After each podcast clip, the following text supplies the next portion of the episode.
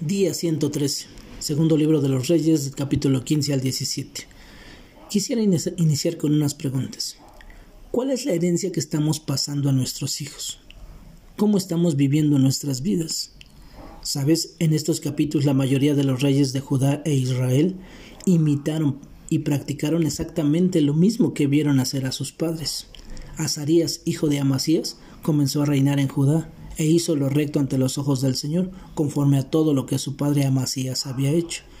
Zacarías, hijo de Jeroboam, reinó sobre Israel e hizo lo malo ante los ojos del Señor, tal como había hecho sus padres. Jotam, hijo de Usías, comenzó a reinar en Judá e hizo lo recto ante los ojos del Señor. Hizo conforme a todo lo que su padre Usías había hecho, solo que los lugares altos no fueron quitados. Recordemos lo que Dios nos dice en Deuteronomio 6 del 1 al 8. Estos pues son los mandamientos, estatutos y decretos que Jehová vuestro Dios mandó que os enseñases, para que los pongáis por obra en la tierra a la cual pasáis vosotros para tomarla, para que temas a Jehová tu Dios, guardando todos sus estatutos y mandamientos que yo te mando, tú, tu hijo, el hijo de tu hijo, todos los días de tu vida, para que tus días sean prolongados. Y estas palabras que yo te mando hoy estarán sobre tu corazón, y las repetirás a tus hijos, y hablarás de ellas estando en tu casa, andando por el camino y al acostarte, y cuando te levantes, y las atarás como una señal en tu mano, y estarán como frontales entre tus ojos.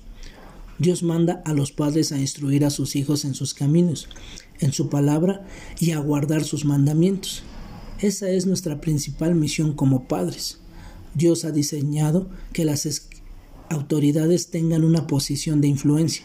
Por eso, nuestra misión como padres biológicos, espirituales o como líderes en nuestras áreas de servicio son claves para que nuestro ejemplo podamos llevar y dirigir a otros a Dios, a su palabra, a sus caminos y a Jesús.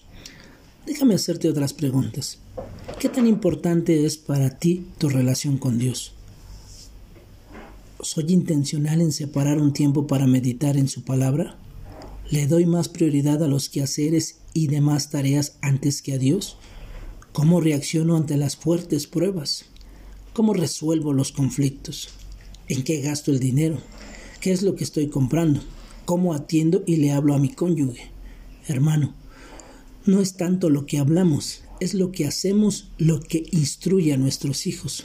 Seamos intencionales y diligentes en pensar, hablar y actuar conforme a su palabra, pues cada una de nuestras acciones son como semillas colocadas en el corazón de nuestros hijos.